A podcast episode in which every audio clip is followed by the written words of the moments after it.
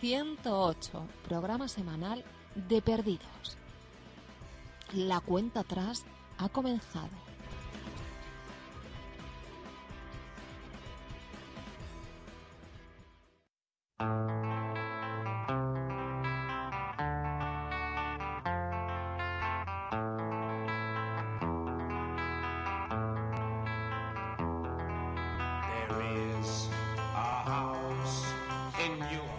Bienvenidos una semana más a 108. Escuchamos The House of the Rising Sun, versionada por The Animals, canción que le dio título al sexto capítulo de la primera temporada de Perdidos, centrado en la pareja coreana de la cual hoy vamos a hablar largo y tendido.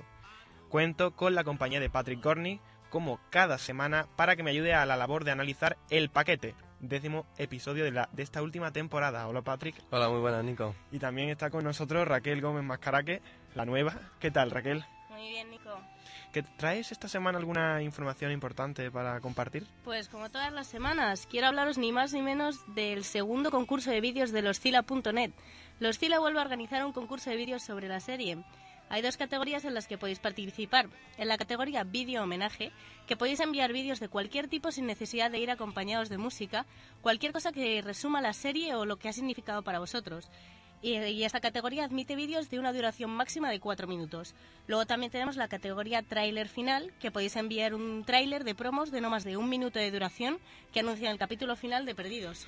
Los vídeos, es importante, tienen que estar subidos a YouTube. Desde el 31 de marzo ya se puede participar, pero ¿cuál es la fecha límite de entrega de trabajos? Pues el 15 de mayo termina el plazo de recepción. Podéis enviar un máximo de cuatro vídeos por personas. Y para consultar con más detalle las bases del concurso, entrar en www.loscila.net. Nuestro colaborador, Sergio Fernández, además de renovarnos una vez más el diseño del blog, ha presentado un vídeo al concurso. Así que estaremos muy atentos desde 108 al fallo del jurado la semana del 17 al 22 de mayo, que es cuando se conocerán a los ganadores. Y sin más dilación, que ya estamos alargando mucho el avance informativo, comenzamos con el programa. Perdidos se acaba, pero 108 no ha hecho más que empezar.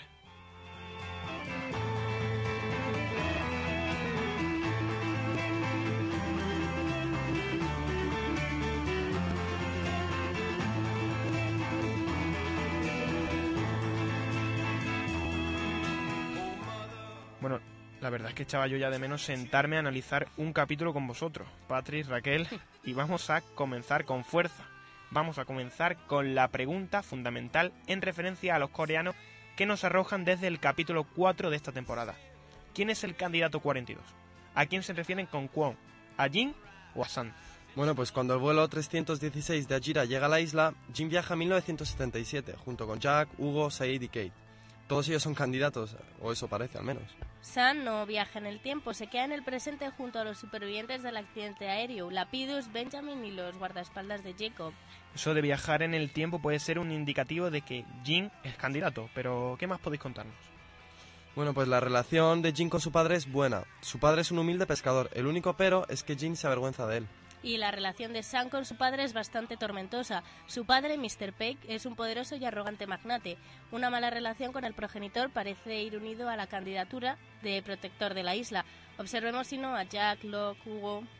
Parece que eso inclina la balanza a favor de San. ¿Algo más por ahí? Jin en esta realidad alternativa es el guardaespaldas de Sun. Quizás es un guiño. Además, Industrias Peck, propiedad del padre de San, mantiene relaciones empresariales con la Fundación Hanso e Industrias Whitmore. Todo eso parece bastante esclarecedor, pero hay un detalle en este capítulo que quizá nos revelen más que todos estos datos juntos. El falso John Locke se acerca a Jin y le confiesa que no sabe quién es el candidato, si su mujer o él. Justo después de esta conversación aparece el Flashy de Way en el momento en que Jin y San se acercan para pedir la habitación, muy atentos a la conversación con el recepcionista. May I help you? Peck. a reservation for Peck. Yes, I've got it right here. We've got a beautiful ocean view room for you on the eighth floor. Two room. Two. No Mary. Oh. Kwon. Jinsu Kwon. I'm sorry, I apologize. Yes, there is a separate room reservation for Kwan. Room 842. Here you go, sir. Miss Peck, Mr. Kwan, welcome to Los Angeles.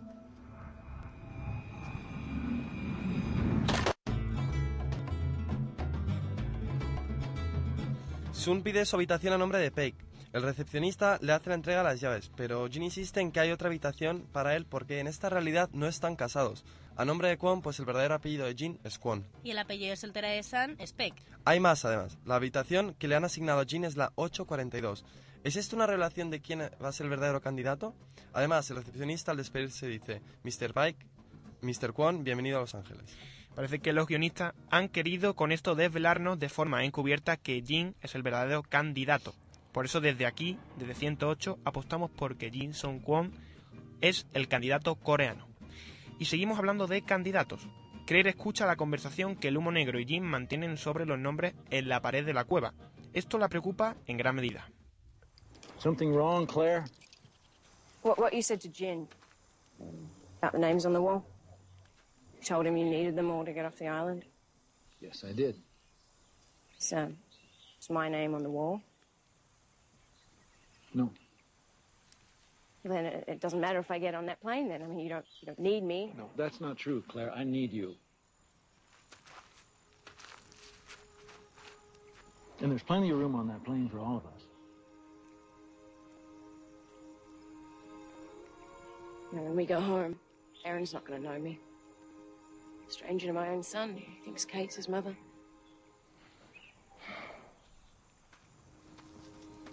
Is her name on the wall? No, Claire, it isn't. Not anymore. But I need Kate. Why? Because I'm three people shy of getting off this island, and Kate can help me get these people on that plane. But once she does, then whatever happens, happens.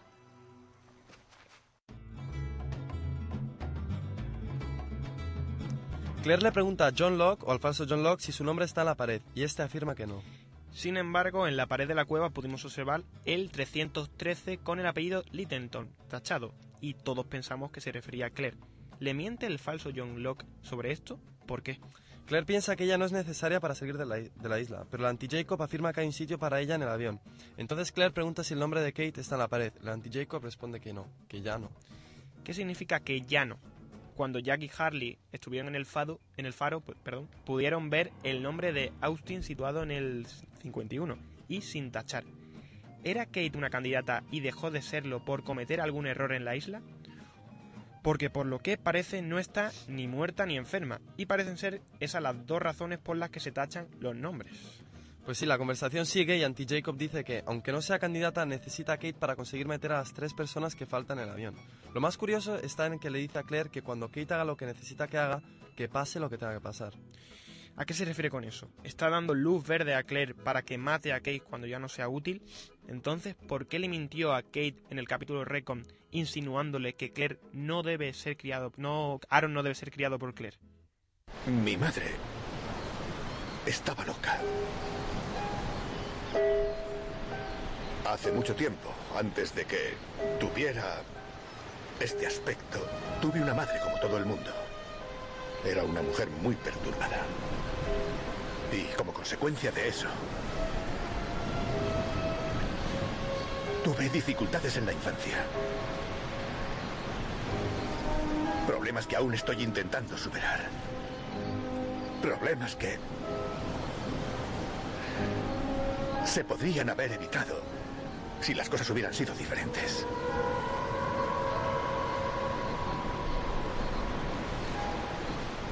Qué me cuentas todo eso? Porque ahora Aaron también tiene una madre que está loca.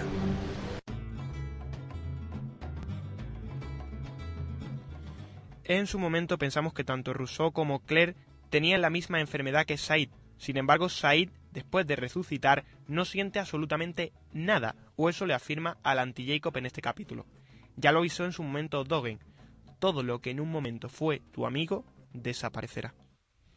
¿Por qué queréis matar a Said? Creemos que ha sido Mesarete Tantero. La traducción es reclamado. Reclamado. ¿Por quién? Hay una oscuridad creciendo dentro de él. Cuando llegue a su corazón, todo lo que tu amigo fue en otro tiempo desaparecerá. ¿Cómo puedes estar seguro? Porque le pasó a tu hermana.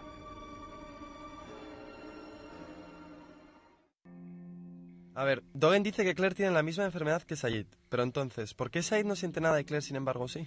A lo mejor es que la enfermedad comienza así, dejando al sujeto sin ningún tipo de sentimiento, o puede que a cada uno le afecte la, la enfermedad de manera diferente. I don't feel anything. Excuse me? Anger, happiness, pain. I don't feel it anymore. Maybe that's best, Saeed. It'll help you get through what's coming. Said no siente nada, ni furia, ni felicidad, ni dolor. Eso le dice el anti-Jacob, y este le responde que quizás así sea mejor. Quizás no tener sentimientos puede ayudarlo a superar lo que se avecina. ¿Y qué es lo que se avecina? ¿La guerra que se librará en la isla? Recordamos que Locke, cuando los del bando de Whitmore se llevan a Jean, va a declarársela a Charles Whitmore. Pero, ¿por qué los del bando de Whitmore raptan únicamente al supuesto candidato 42? ¿Por qué no se traen también a, Kate, a Kate, Said, Sawyer? Y sobre todo, ¿por qué tienen interés en que vea a Desmond? Hay muchos misterios aún por resolver en torno al bando de Charles Whitmore. Además, el grupo de Whitmore trae a la isla eh, no parecen mercenarios, sino científicos. Zoe confiesa que ella es geofísica. ¿Por qué tanto interés en lo científico ahora que se avecina una guerra? Jean se despierta en la, en la, habitación 23, de la cual ya teorizamos largo rato en el segundo programa de 108, donde analizamos el capítulo tercero, What Kate Does, que podéis escuchar en nuestro blog www.108perdidos.blogspot.com. Zoe confiesa que los de Dharma lo utilizaban para experimentos científicos con mensajes subliminales, pero uno de los mensajes subliminales del vídeo que proyectan en la habitación 23 es Dios te ama como amó a Jacob.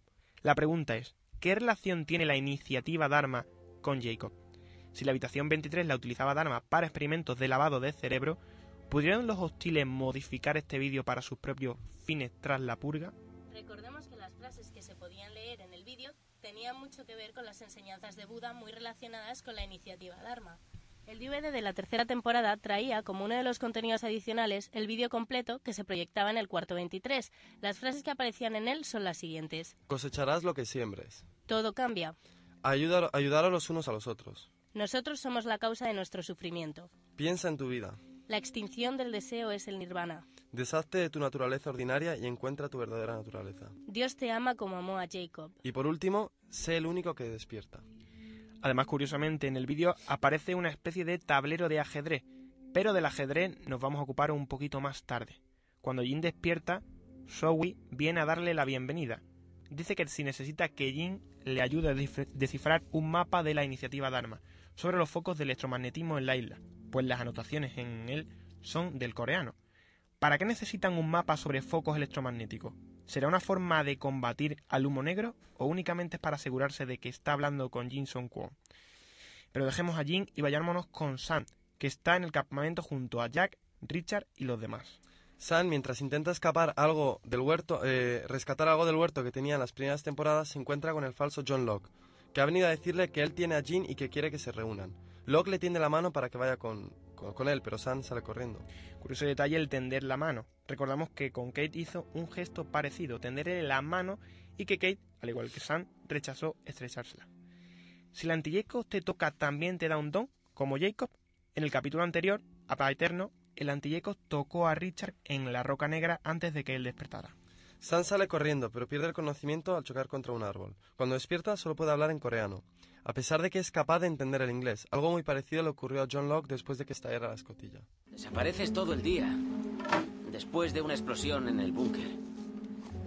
¿No llamas? ¿No escribes? Lo siento, te estoy interrumpiendo. ¿Qué? ¿No... ¿No puedes hablar? ¿Estás mudo?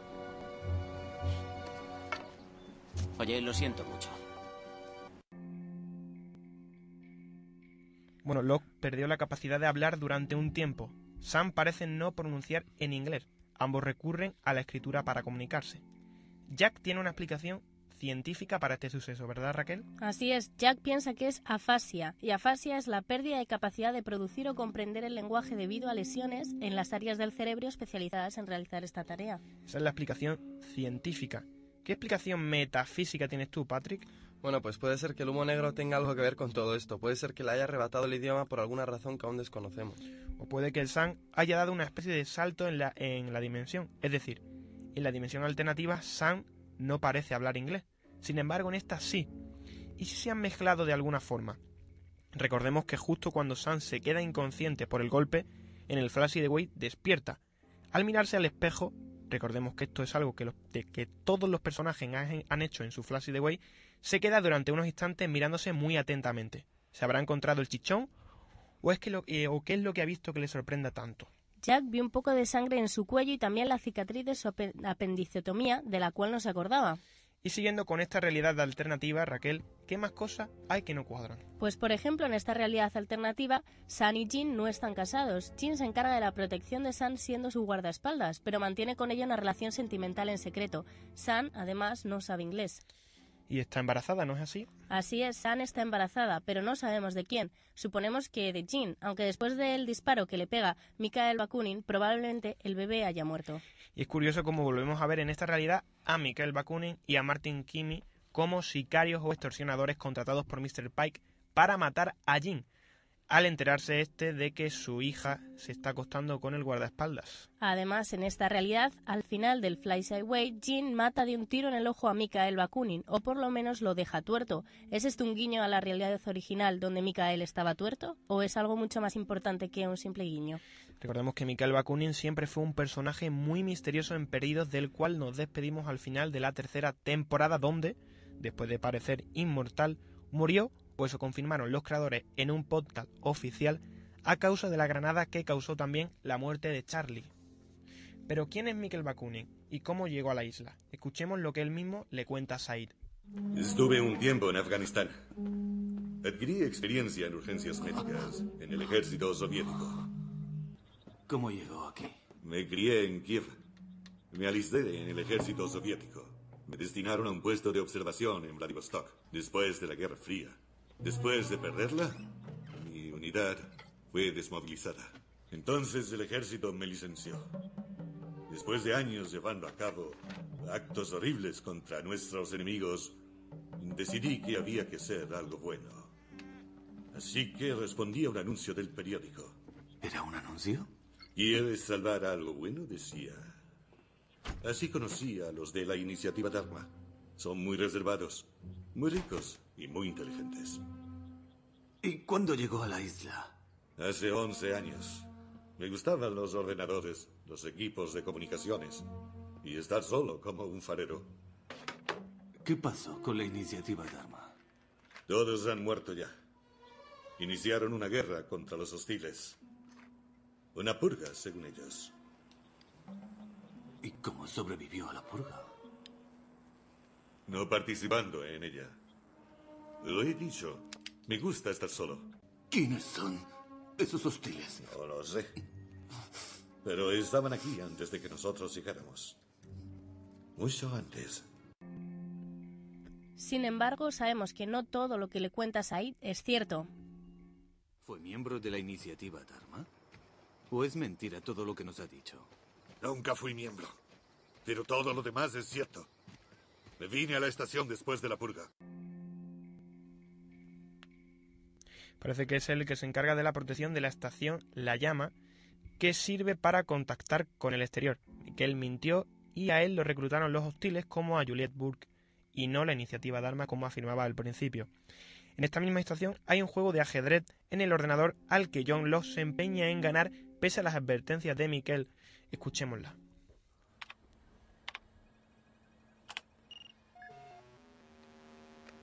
No pierda el tiempo. Hace diez años que intento ganar programa, pero fue creado por tres grandes maestros y hace trampas.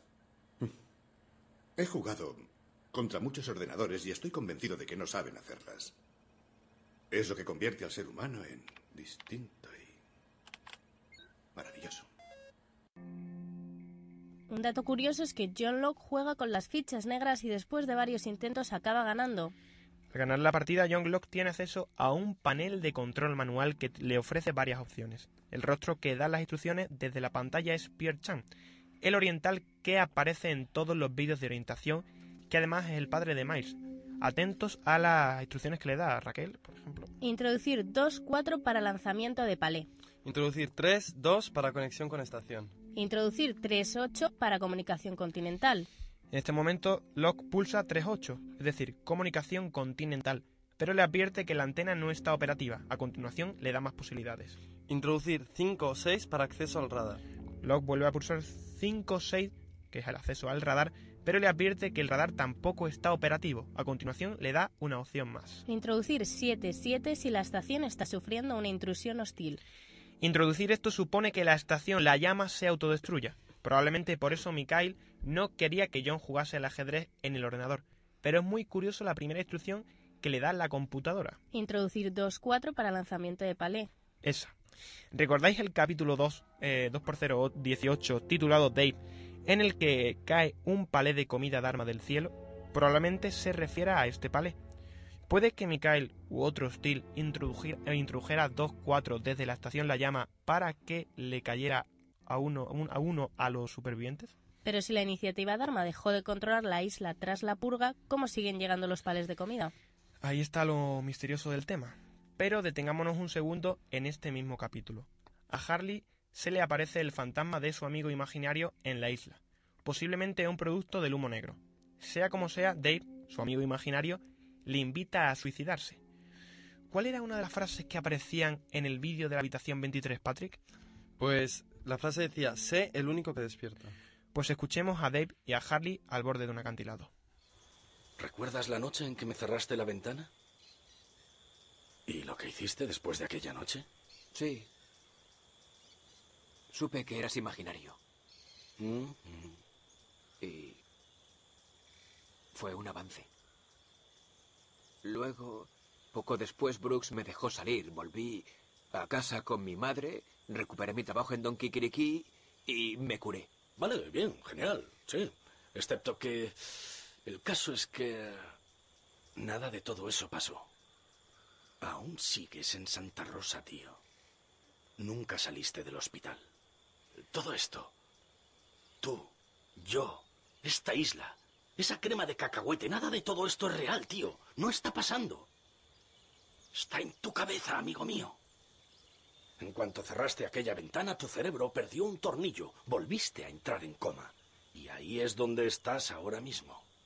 En tu propio parque temático dentro de Santa Rosa. Aquí está, tío. ¿Qué? La gran final. La solución a todos tus problemas. Forma de despertar, pasar de este rollo. No quiero suicidarme.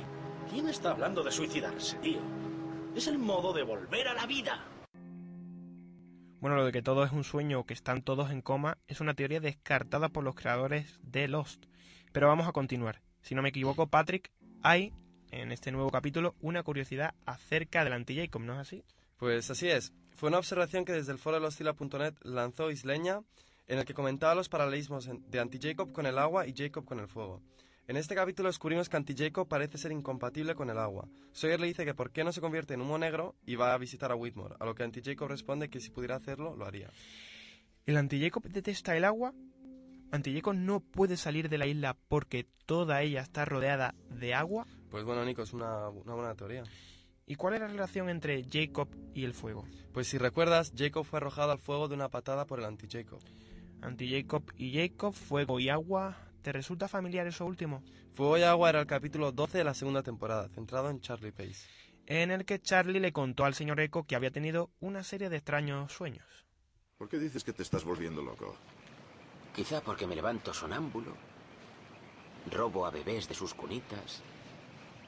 Ah, y por esos sueños tan intensos que parece que estoy despierto hasta que, claro, me despierto. ¿Qué es lo que sueñas? Situaciones en las que Aarón corre peligro de muerte. Encerrado en un piano.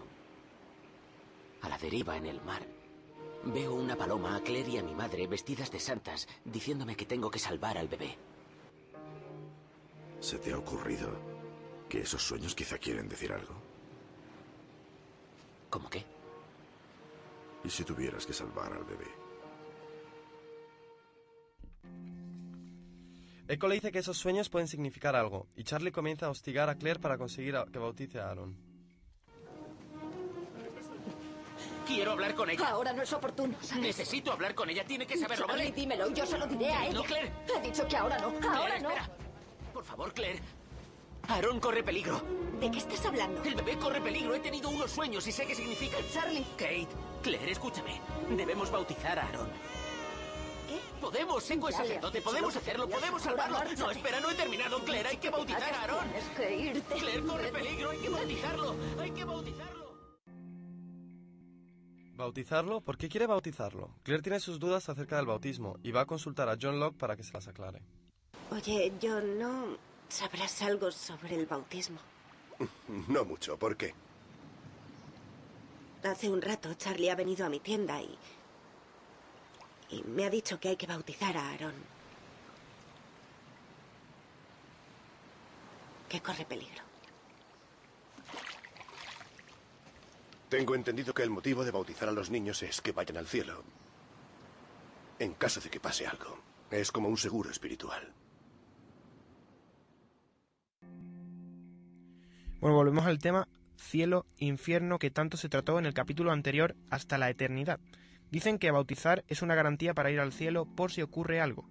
Bautizar, a grandes rasgos, según el cristianismo, es una forma de lavar los pecados y se realiza con agua. Si continuamos con la teoría de que el humo negro es el diablo o el mal eh, reencarnado, ¿puede ser una razón por la que no soporte el agua? ¿Puede que bautizar a Aaron fuese una forma de que no contrajese la enfermedad de la isla? Puede ser, pero recordemos que Claire le dijo a Echo que ella tampoco estaba bautizada, y el señor Echo los bautizó a los dos, tanto a Aarón como a Claire, y ahora Claire está supuestamente enferma. Otra curiosidad de este capítulo es que Charlie está escribiendo una canción sobre dos hermanos que habla sobre la salvación. Es una canción de la que solo ha compuesto 46 segundos. ¿He vuelto a componer? Tengo un tema nuevo. Va de dos hermanos. Escucha, ¿vale? Funny now,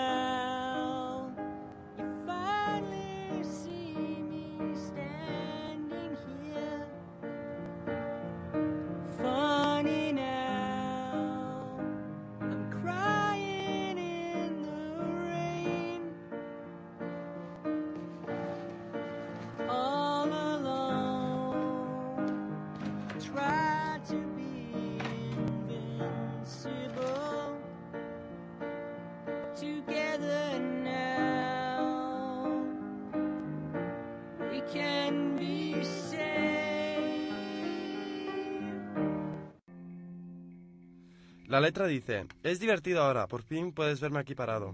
Es divertido ahora, estoy llorando bajo la lluvia, completamente solo, trato de ser invencible. Justo ahora nosotros podemos ser salvados. Bueno, ahí está más o menos la letra de esta canción que apareció en un capítulo muy curioso que lleva por título la dualidad, como hemos dicho antes, de fuego y agua. Quizás la letra no quiera decir nada, pero es curioso cómo vuelven a reincidir en eso de salvarse. Pero si hay algo de lo que estamos seguros es que Whitmore ha venido para no dejar salir al anti-Jacob a ningún precio de la isla. O por lo menos eso le cuenta a Jim. The one thing you want is to be reunited with your wife and daughter. But it would be short lived if that thing, masquerading as John Locke, ever got off this island. Your wife, your daughter, my daughter. Everyone we know and love would simply cease to be. I came here to make sure that doesn't happen. La traducción a lo que dice Whitmore al coreano es, Jin, eh, Jin entiendo que lo único que quieres es reunirte con tu mujer y tu hija, pero eso será por poco tiempo si esa cosa logra salir de la isla. Tu mujer, tu hija, mi hija, todas las personas que conocemos y amamos dejarán de existir. dejarán de existir, muy parecida a la advertencia que Dogen le da a Jack sobre Said. Todo lo que tu amigo fue desaparecerá. Probablemente para Whitmore dejar de existir signifique contraer la enfermedad. Ya lo dijo Harley, si el humo sale, todos nos vamos al infierno. Bueno, y parece que esto es el final, una semana más. Ya sabéis que podéis seguirnos por Twitter, 108 todo con letra. Que por cierto, un saludo desde aquí a todos los que nos siguen en Twitter. Y también entrar a nuestro blog para escuchar los podcasts de los programas anteriores, como por ejemplo el podcast del segundo programa donde analizamos lo que hizo Kate y teorizamos acerca de la habitación 23. ¿Crees que seremos felices para siempre, Patrick? Pues habrá que descubrirlo en el próximo capítulo de Perdidos, pero lo cierto es que pinta muy bien. Seguro que a Claudio Serrano sí que le hace muy feliz. Bueno, Raquel Gómez Mascaraque, muchas gracias por acompañarnos una semana más a Nico y a mí. Bueno, gracias a vosotros y espero que hayáis pasado una buena Semana Santa. Pero antes, antes, antes de despedirnos, hay una teoría que tú tenías, ¿no? Porque en este capítulo hemos visto a aparecer a Desmond por fin. Sí, a ver, yo tengo una teoría eh, que sería que Desmond, justo cuando sacan el submarino, dicen no se puede ni siquiera eh, estar, no se puede estar de pie, no se puede eh, tener en pie. Y yo creo que puede ser porque le usan como es especial para viajar de una realidad a otra. Y Whitmore sabe mucho, entonces puede ser que por eso aparece en el avión, desaparece y sabe. Bueno, estas son las, las teorías fugaces de Patrick. no, a ver, a ver, yo esperemos que a ver qué, qué pasa. Bueno, a ver, a ver, lo- a lo mejor lo descubrimos. Pero por ahora esto ha sido 108, una semana más. A la técnica, como cada semana, el insustituible Miguel Ángel Vázquez. Y aquí a los micros, desde el comienzo del final, Nico Domínguez y yo, Patrick Gornick. Muchísimas gracias por escucharnos otra semana más. Es un placer.